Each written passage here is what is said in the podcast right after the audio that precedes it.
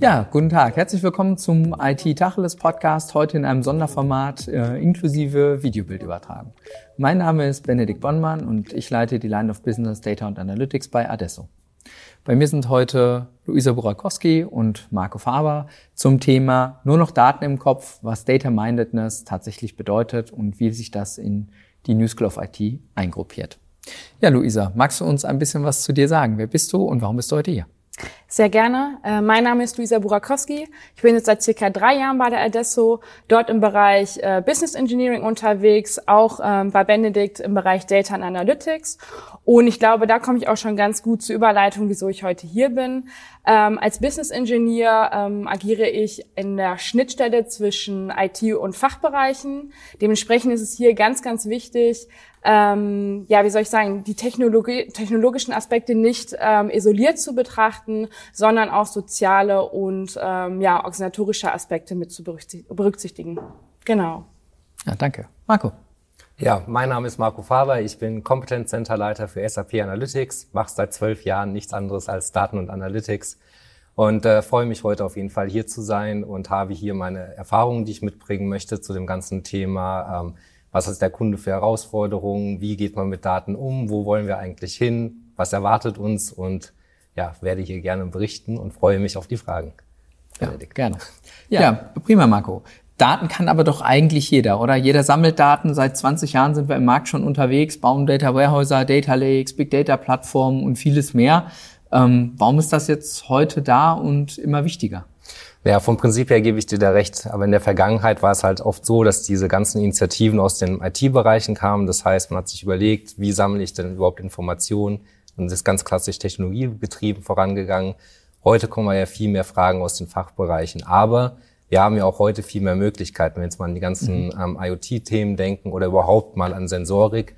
Das war ja vor 10, 20 Jahren ähm, gar nicht mhm. machbar, alleine von den Kosten her nicht. Und dadurch müssen wir einfach jetzt umdenken. Das heißt, jeder im Unternehmen muss sich einfach mal Gedanken machen, was bedeutet es eigentlich, ähm, Daten zu haben? Denn die einfach nur zu haben, bringt uns ja auch nicht weiter. Mhm. Das ist so, ich spreche gerne so in Beispielen. Und wenn wir uns jetzt mal überlegen, ein Kind, wenn es Sand hat, dann hat es erstmal nur Sand. Das bringt ja nichts. Aber wenn daraus eine Burg gebaut wird, dann habe ich ja einen Mehrwert geschaffen. Und das Gleiche muss man einfach in die IT oder in dieses Business übersetzen und sich überlegen, okay, wenn ich Daten sammle, was mache ich damit?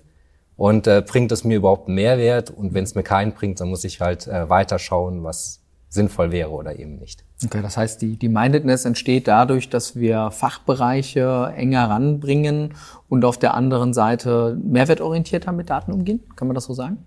Ja, ganz grob ja. Du musst natürlich das so ein bisschen tiefer legen, was das dann alles bedeutet, weil man halt eine organisatorische Herausforderung mehr hat. Ne? Früher mhm. waren die Bereiche eher allein unterwegs, oder wenn man in Konzerne denkt, dass die einzelnen Konzerngruppenteile für sich gesammelt haben, aber heute möchte man ja eigentlich äh, einmal Daten für alle mhm.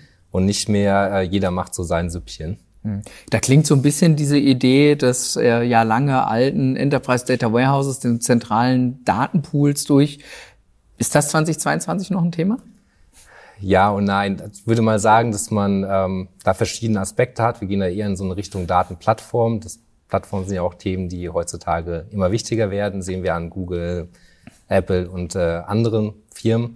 Und dort gibt's halt verschiedene, sage ich mal, Funktionalitäten. Mhm. Und ähm, das geht dann eher darum, welche Funktionen brauche ich denn? Also brauche ich denn tatsächlich einen künstlichen Intelligenz-Use-Case oder bin ich da eigentlich gerade noch ganz weit weg? Welche Daten brauche ich? Habe ich irgendwelche Governance-Themen? Also es geht eher mehr darum, was brauche ich, was brauche ich nicht und danach gucke ich mir an, okay, nehme ich mir ein Enterprise Data Warehouse oder welche Technologie nehme ich mir überhaupt? Das ist so Step zwei oder drei, mhm. irgendwann später. Klingt aber auch ganz schön kompliziert. Ist das denn schon was für jeden oder sollte man da vielleicht als kleines mittelständisches Unternehmen noch die Finger von lassen? Also ich glaube, ähm, Markus Punkte waren da auf jeden Fall komplett richtig. Was man da aber nochmal wirklich hervorheben sollte, ist wirklich der Faktor Mensch. Und ähm, mhm. ich sage mal, jedes Unternehmen äh, besteht aus Menschen, besteht aus Mitarbeitern, die, glaube ich, im, im Endeffekt mit die wichtigste Ressource sind. Und wir haben jetzt einfach sag ich mal, die, die, die, die Neuheit ist es nicht, aber ich sag mal, es wird immer so dargestellt, wenn es die Neuheit wäre, dass wir jetzt noch Daten ähm, dazu bekommen haben. Und hier ist es einfach ganz wichtig, im, im Hintergrund, sag ich mal, von der Data Mindedness, wirklich Mensch und Daten zusammenzubringen. Und ich glaube, wenn man heute viele Unternehmen fragen würde, würden sie sagen, ja, also wir, wir sind auf jeden Fall schon data-minded unterwegs. Wir beschäftigen uns mit den Themen. Wir haben verstanden, dass die ähm, Daten ähm, wirklich eine wichtige Ressource sind. Aber ich glaube, dass die meisten Unternehmen da sehr ähm, IT-lastig denken und das mhm. Ganze gar nicht so, sag ich mal, organisatorisch ähm, reinbringen. Und das, das heißt, die Organisatorik würdest du als den, den Schlüsselerfolgsfaktor dann sehen? Um auf jeden Fall. Also mhm. ne, die Datenkompetenz an sich sehe ich als absoluten Schlüsselfakt und ich glaube, dass da eigentlich jedes Unternehmen schon bereit für wäre. Natürlich ähm, ist, sage ich mal, die Digitalisierung an sich ein wichtiger Faktor, dass ähm, überhaupt, sag ich mal, wirklich so eine Datenreise beginnen kann. Ähm, aber ich glaube schon, dass wir in Deutschland da, dass die, die Unternehmen verstanden haben, dass wir uns der Digitalisierung und dementsprechend dann auch den Daten äh, öffnen müssen. Aber wie gesagt, also ich glaube, viele ähm, sind dabei zu verstehen, dass es eine wichtige Ressource ist, aber noch gar nicht gemerkt haben, dass es auch ein wirklich großen kulturellen Wandel bedeutet. Mhm. Und ähm, dementsprechend haben wir da, glaube ich, noch großes Potenzial, ob jetzt kleines, großes äh, oder Konzernunternehmen. Äh, dementsprechend, glaube ich, ähm, ja, haben wir da noch einen weiten Weg vor uns. Mhm. Okay, verstanden. Das heißt, wenn ich zusammenfasse, dann habe ich drei Dinge mitgenommen. Das eine ist, das ist ein Mindset-Thema, ein Mensch- und Datenthema, ein organisatorischer Aspekt. Wir müssen business- und use-case-basiert vorgehen, um uns dem Thema zu nähern. Und äh, der dritte Aspekt ist im Prinzip, äh, viele glauben, sie sind schon da, aber sind dann doch noch nicht da. Ist das so, ja? Auf jeden ja. Fall. Okay.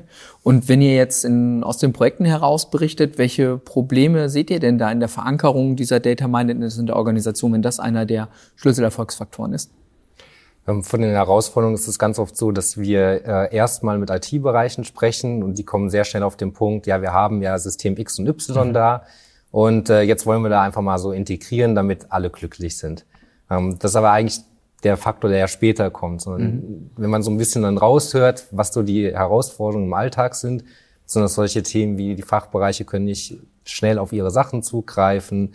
Sie brauchen 40, 50 Passwörter, um einmal alle Tools ähm, haben zu können. Und das ist dann eher dieses Funktionale. Also wenn man dann wieder den echten Anwender fragt, mhm. kriegt man oft ein ganz anderes Bild. Das heißt, man muss sich ein bisschen mehr damit beschäftigen, diese Blickwinkel auch zu ändern. Okay. Und äh, das fällt aber oft Kunden schwer, weil die ja natürlich auch, wie wir auch selbst kennen das ja auch, ähm, in so einer Art Tunnelblick sind. Ne? Ich habe mein System, ich versuche mit dem, was ich habe, etwas zu lösen und gehe nicht noch einen Schritt zurück und schaue mal von außen drauf und sage, okay, mal egal was wir haben, sondern was wollen wir eigentlich erreichen, wo möchten wir hin? Und dann in Schritt zwei zu sagen, okay, was haben wir, wo können wir es wiederverwenden, wo brauchen wir was Neues? Und ich glaube, es hat aber auch viel mit der Vergangenheit zu tun. Mhm. Weil ähm, in der Vergangenheit war es relativ einfach, wenn ich gesagt habe, ich brauche ein, hab ein SAP-System, ich brauche ein Data Warehouse, also nehme ich auch wieder SAP. Und das konnte dann irgendwie so das, was man haben wollte. Heute gibt's halt mannigfaltig viele Anbieter. Das heißt, man hat auch eine recht große Toolauswahl, die gab's ja früher auch nicht. Und da wird man, da wird's halt ein bisschen schwieriger, weil man dann entscheiden muss, wie passt es, wie arbeiten die Systeme zusammen, weil wir möchten ja auch am Ende nicht tausendfach Lizenzkosten mhm. zahlen als Unternehmen und ähnliches. Mhm. Und aber mal Hand aufs Herz, die Dinge, die du jetzt gesagt hast, sind ja auch schon seit zehn Jahren so. Ne? Also Leute wollen an ihre Daten ran. Was ist denn heute anders oder speziell? Ähm, ich glaube, dass die ganze Thematik sich geändert hat, was die Leute konkret mit den Daten machen wollen. Also früher waren wir sehr stark in so einem Standardberichtswesen unterwegs. Das heißt, ich wollte wissen, wie ist mein Geschäftsjahr gelaufen oder mein Monat. Ähm, heute haben wir viele auch jüngere Anwender, die dann sagen, ich würde gerne einfach mal die Daten haben und mhm. möchte mal selber schauen, ähm, was kann ich dann noch so rauslesen? Kann ich konkret an irgendetwas festmachen, warum wir zum Beispiel in Hamburg weniger verkaufen als in Frankfurt? Das heißt, man hat eine Art, ja, auch so Data Scientisten, wobei bei Fachbereichen das oft einfach Leute sind, die einfach Spaß daran haben zu gucken, was man besser machen kann. So in der explorativen Daten. Ja, genau, und diesen explorativen äh, Part haben. Und ich glaube auch, dass das ganze Thema äh, Fehlerkultur sich nochmal geändert hat. Mhm. Also früher musste alles 100 Prozent genauso sein, wie das da steht. Und heute versucht man halt äh, mit einer Hypothese zu arbeiten, dass man sagt, vielleicht könnte es sein, dass wenn wir folgende Parameter uns angucken, ähm, dass wir ein gutes Ergebnis rauskriegen. Mhm. Und wenn das dann halt nicht der Fall ist, dann wirft man das weg und fängt quasi von vorn an. Und das hat man früher fast gar nicht gemacht. Da war einfach KPI-Definition, abarbeiten, fertig. Und dann war das erstmal gegeben. Das klingt ja fast so, als wenn ein bisschen Silicon Valley Flair in Deutschland einzieht. Ein bisschen. genau, da möchte ich aber vielleicht auch noch mal was zu ergänzen. Und zwar glaube ich, dass wir auch noch mal ein bisschen weiter vorne anfangen müssen. Also äh, wir reden ja bei Data Mindedness davon, dass wir eigentlich, sag ich mal, Daten in allen Aktivitäten im Unternehmen denken müssen. Und ich glaube, da müssen wir auch weiter denken, als wir es heutzutage machen. Äh, wir haben, sag ich mal, jetzt von vielen Datenexperten gesprochen, wie Data Scientisten, die sich natürlich sehr, sehr gut mit diesen ganzen, ähm, mit den ganzen Thematiken auskennen. Mhm. Ähm, aber wir dürfen da auch nicht, sag ich mal, die breite Masse an Mitarbeitern, ähm, sag ich mal, verlieren. Und zwar mhm. hast du ja auch schon gesagt, dass ähm, die Technologielandschaft äh, oder die Entwicklung im Markt im Bereich Data Analytics unfassbar schnell wachsen, unfassbar schnell äh, sich verändern. Und das sieht man ja oft auch bei Unternehmen. Und da zum Teil, glaube ich, auch viele Mitarbeiter mhm. schon abgehangen werden, gewisse Angst quasi auch vielleicht schon manchmal entwickeln, äh, welches das nächste Tool ist. Das ist immer das zehnte Tool, was sie jetzt für Datenvisualisierung nutzen müssen. Und ich glaube, da ist es wirklich wichtig, auch mehr zu schauen, dass man die Leute ähm, wieder mit einbezieht. Also wirklich die, die Mitarbeiter und nicht nur die IT, sondern wirklich die Mitarbeiter, die Fachbereiche ähm, anspricht, schaut, was sind euch eure Bedürfnisse, dass man einfach da auch ähm, Mitarbeiter mhm. befähigt, nochmal ganz neue Fragestellungen zu stellen, die wir vielleicht heute uns noch gar nicht stellen. Mhm. Das, das heißt tatsächlich auch da wieder, ne, die, die Einstellungsthematik, Menschen mitnehmen, organisatorische Aspekte genau. im Vordergrund. Okay. Und wie gesagt, das nicht nur auf die IT und auf die Data and Analytics Einheit, sondern mhm. das wirklich deutlich breiter fassen. Gebe ich dir also, vollkommen recht, ja. Also diese Transparenz einfach auch herstellen, wieso man etwas tut. Hm. Also auch wenn ich, wenn ich ein echter Datenfan bin, ja, äh, was mich ja immer so skeptisch macht, ist, wenn solche Themen dazu so Hypes erkoren werden ähm, und wenn sich dann spätestens auch die Politik einmischt und irgendwann Daten zum neuen Öl des 21. Jahrhunderts äh, auserkoren hat, dann stellt sich für mich immer die Frage, ist es jetzt ein bisschen übertrieben oder sind wir noch wirklich da, wo wirklich auch das Geschäft und die Business-Mehrwerte entstehen? Also sind wir da, wo unsere Kunden sind? Ja, also ich glaube, dass solche Aussagen werden einfach benutzt, damit man sich was darunter vorstellen kann, weil Daten, was sind am Ende Daten? Das kann jetzt ja, ja keiner so richtig greifen. Und wenn mhm. wir mit einer Analogie arbeiten und sagen, das ist ja sowas wie Öl, damit kann jeder was anfangen. Öl, Autos, man konnte dann sich irgendwie besser bewegen. Und jetzt ist halt Daten irgendwie genau das Thema, was mir Mehrwerte schafft in verschiedenen Prozessen oder vielleicht auch einen Vorteil gegenüber meiner Konkurrenz. Aber per se erstmal nur Daten würde wahrscheinlich auch keiner so einfach erklären können. Mhm. Wenn man in der Bildsprache spricht, ist es für Menschen einfach leichter. Und die Politiker müssen ja für sich auch irgendwie so ein Bild äh, ableiten, was IT eigentlich bedeutet. Ja, da bin ich wieder bei dem Sand und der Burg. Ne? Genau. Ja. genau. Okay, prima. Also ich glaube auch hier fehlt nochmal, es geht uns ja an sich nicht per se um die Daten, sondern mhm. es geht uns darum, was wir damit machen können. Es geht uns darum, Antworten auf Fragestellungen zu finden und ähm, ja, sag ich mal, im Endeffekt auch bessere Entscheidungen zu treffen. Und ich glaube, das sind ja die Kernkompetenzen eines Unternehmens, die, sag ich mal, nach hinten raus meistens dazu führen, dass man wettbewerbsfähig ist und im besten Fall natürlich da auch äh, äh Marktführer ist. Ähm, dementsprechend ist, glaube ich, das, ähm, das das Hauptziel und deswegen auch so gehypt das Thema. Mhm, okay. Und wenn man jetzt Data Mindedness, ähm, das ist ja jetzt erstmal ein englischer Begriff, um es mal ich sag mal, plastisch zu machen in Bildern, wie, wie würdet ihr das denn übersetzen? Was ist denn damit ganz konkret gemeint? Also wenn ich es jetzt eins zu eins übersetzen müsste, würde ich sagen Datenbewusstsein. Aber ich glaube, es hört sich ein bisschen besser an, wenn man sagt, wirklich ein Bewusstsein schaffen für Daten. Mhm. Und äh, das hatte ich ja gerade schon mal angesprochen, dieses Bewusstsein nicht nur im Top-Management, äh, sage ich mal, zu etablieren, dass das Thema wichtig ist, sondern in die breite Masse, wirklich in die Mitarbeiter dort mitzunehmen, zu zeigen, was sie da wirklich für Mehrwerte äh, mhm. mit generieren können, welche Sinnhaftigkeit das ist und dass das halt, wie gesagt, nicht nur ein Thema mhm. ist für die IT. Okay. Genau. genau. Also am Ende des Tages ist es einfach eine Einstellungssache zu dem ganzen Thema, dass man sich halt auch immer überlegt. Also früher haben wir, oder vor ein paar Jahren ging es ja darum, Daten alles sammeln, was geht. Heute ist man ja ein bisschen weiter und sagt, okay, wir müssen uns überlegen, was machen wir eigentlich damit. Mhm. Und äh, am Ende, wenn man das so ein bisschen weiterdenkt, ist halt genau diese Einstellungssache und dieses bewusste Umgehen damit, weil auch die Ressourcen sind zwar dank der Cloud jetzt größer, mhm aber wir möchten ja auch nicht unendlich viel Geld ausgeben für Dinge, ja. die wir gar nicht benutzen. Das würden wir privat ja auch nicht tun. Ja, okay. Ja, verstanden. Ich glaube, das ist äh, von, von der Idee her klar geworden, aber wenn man es jetzt mal einmal konkreter machen will, ne? also wie wird denn dann ein Unternehmen wirklich data-minded? Was muss es dafür tun? Habt ihr da konkrete Beispiele aus der, aus der Praxis? Also ich kann gerne mal beginnen. Ähm, also ich, ich habe sag ich mal vier Beispiele, die ich immer ganz gerne in Projekten bringe und das ist ähm, zuerst einmal Data Leadership. Also wirklich, dass das Management mal vorangeht, zeigt, ähm, zeigt Initiativen, zeigt, dass, dass da wirklich ähm, Bewusstsein für da ist, dass da eine Awareness für da ist und dass äh, dass das Thema wirklich Management Attention hat. Als zweitens, äh, also als zweiten Punkt würde ich sagen, ähm, Data Literacy, also Datenkompetenz, äh, hatte ich jetzt auch schon mehrmals erwähnt, also wirklich äh, Mitarbeiter in die breite Schulen befähigen, sich auch wirklich mit diesen Fragestellungen auseinanderzusetzen und auch wirklich Tools äh, und Technologien ähm, auch für sie nutzbar zu machen, wenn sie vielleicht auch selber gar nicht so aus der technischen Welt kommen. Dann ein ganz äh, wichtiger Punkt, Punkt ist, glaube ich, Data Access. Ähm, und da meine ich gar nicht die technische Perspektive, ähm, sondern vielmehr, sag ich mal, man könnte vielleicht sagen, so eher die politische, organisatorische Perspektive. Ähm, da gibt es, sag ich mal, diese zwei Beispiele. Einmal ähm, Need to Know, also dass Mitarbeiter eigentlich nur Daten einsehen dürfen oder nutzen dürfen, die sie für ihre alltägliche Arbeit brauchen. Auf der anderen Seite äh, es aber auch Right to Know gibt, was ich glaube eigentlich eine, ein sehr guter ähm, Fokus sein sollte, dass wir Mitarbeiter befähigen, sagen, hey, ihr habt erstmal eine, eine große Anzahl an Daten, ihr könnt da kreativ mit sein, ihr könnt tüfteln und träumen. Natürlich gibt es da Ausnahmen, es gibt mhm. immer Daten, die nicht jeder sehen darf. Ähm, das ist aber, glaube ich, etwas, wo wir auch heute, sag ich mal, sehr, sehr viel Stillstand äh, bei kreativen, innovativen Mitarbeitern, äh, ähm, sag ich mal, äh, verstärken.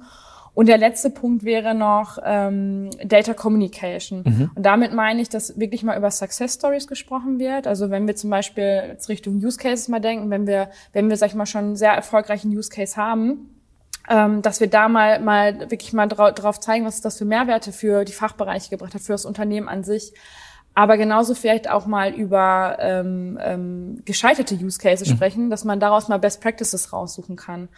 Und vielleicht da noch ein Punkt, das ähm, hatte ich jetzt öfter mal im, äh, im Projekt, ist ähm, das, das relativ neues Konzept des Data Champions, würde ich sagen, wo man wirklich mal schaut, wo habe ich denn in IT und in den Fachbereichen ähm, Leute, die sich gerne mit Daten beschäftigen, vielleicht auch schon gewisse Skills in dem Bereich haben und die wirklich mal als zentrale Ansprechpartner ähm, bereitstellen, dass die ähm, vielleicht auch interessierten Mitarbeitern einfach mal erste Hilfestellung geben können. Mhm. Ne? Und wenn es nur darum geht, äh, welche Schulung kann ich mal in dem Bereich machen.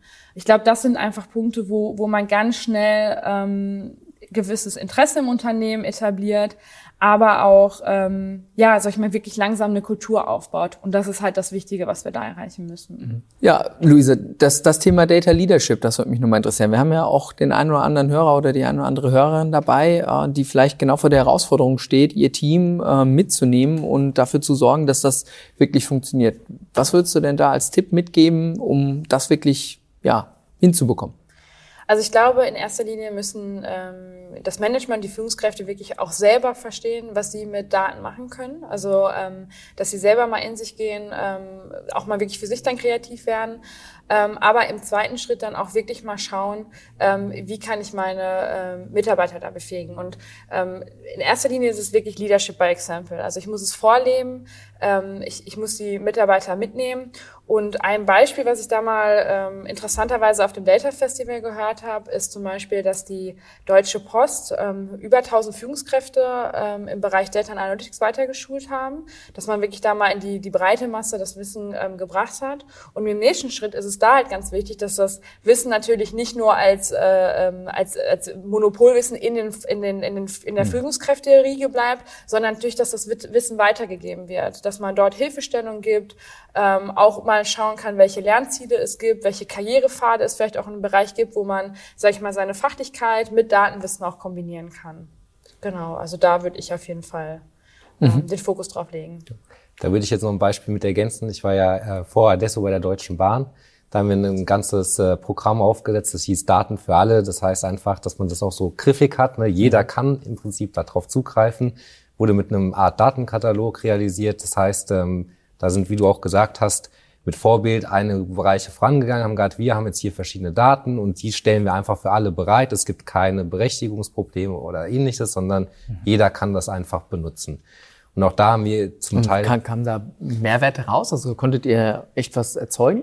Äh, zum Teil ja, zum Teil nein. Also es ist ja das, was ich vorhin meinte mit, äh, man muss so eine offene Fehlerkultur leben. Das heißt, man hat dann auch mal Sachen verknüpft und geschaut, was dabei rauskam, kam halt nichts raus. Umgekehrt äh, gab es aber dann auch Möglichkeiten, wo man das dann ganz konkret machen kann. Okay. Ähm, als Beispiel hatten wir dann die Herausforderung, wir wollten so eine Art Zugtracking äh, mit Glasfaserkabel realisieren. Mhm. Und ähm, da geht es dann darum, dann habe ich erstmal solche Streaming-Daten, das heißt Unmengen Events, ganz konkret auf 40 Kilometer Strecke sind das 8 Terabyte Daten am Tag. Das will man natürlich nicht speichern und will man auch nicht durchgucken, sondern man möchte nur ein Event haben, Achtung, ich bin ein Zug. Ähm, und damit ich dann weiß, wo der sich genau befindet, muss ich das halt mit ganz vielen anderen Systemen verbinden. Und da dann auch diese Transparenz zu schaffen, welches System ist eigentlich genau das System, das mir jetzt sagt, welcher Zug das ist, wo der sich befindet und wo der da dann auch hinfährt. Mhm. Weil ne, ich weiß, dass es ein Zug ist, der da ist, weil ich auch immer noch nicht in welche Richtung das geht, damit ich das wieder nachverfolgen kann. Ja, und da muss natürlich verschiedene Bereiche sich zusammentun und dann gesagt, okay, wir wollen genau das Thema voranbringen, weil es halt für uns wichtig ist. Und ähm, was da vielleicht auch ganz äh, treffend nochmal eine Sache, so als ja gerade so, dass man da offen kommuniziert. Wir reden jetzt hier so darüber, als ob das alles so ganz einfach ist. Ne? Wir machen mal so ein bisschen was mhm. äh, nach vorne und dann ist das alles da und alle sind glücklich. Aber die Realität ist ja, dass das äh, relativ aufwendig ist. Ne? Also nur weil wir sagen, wir stellen mal Daten bereit, heißt es ja noch lange nicht, dass das einen Mehrwert bringt, sondern mhm.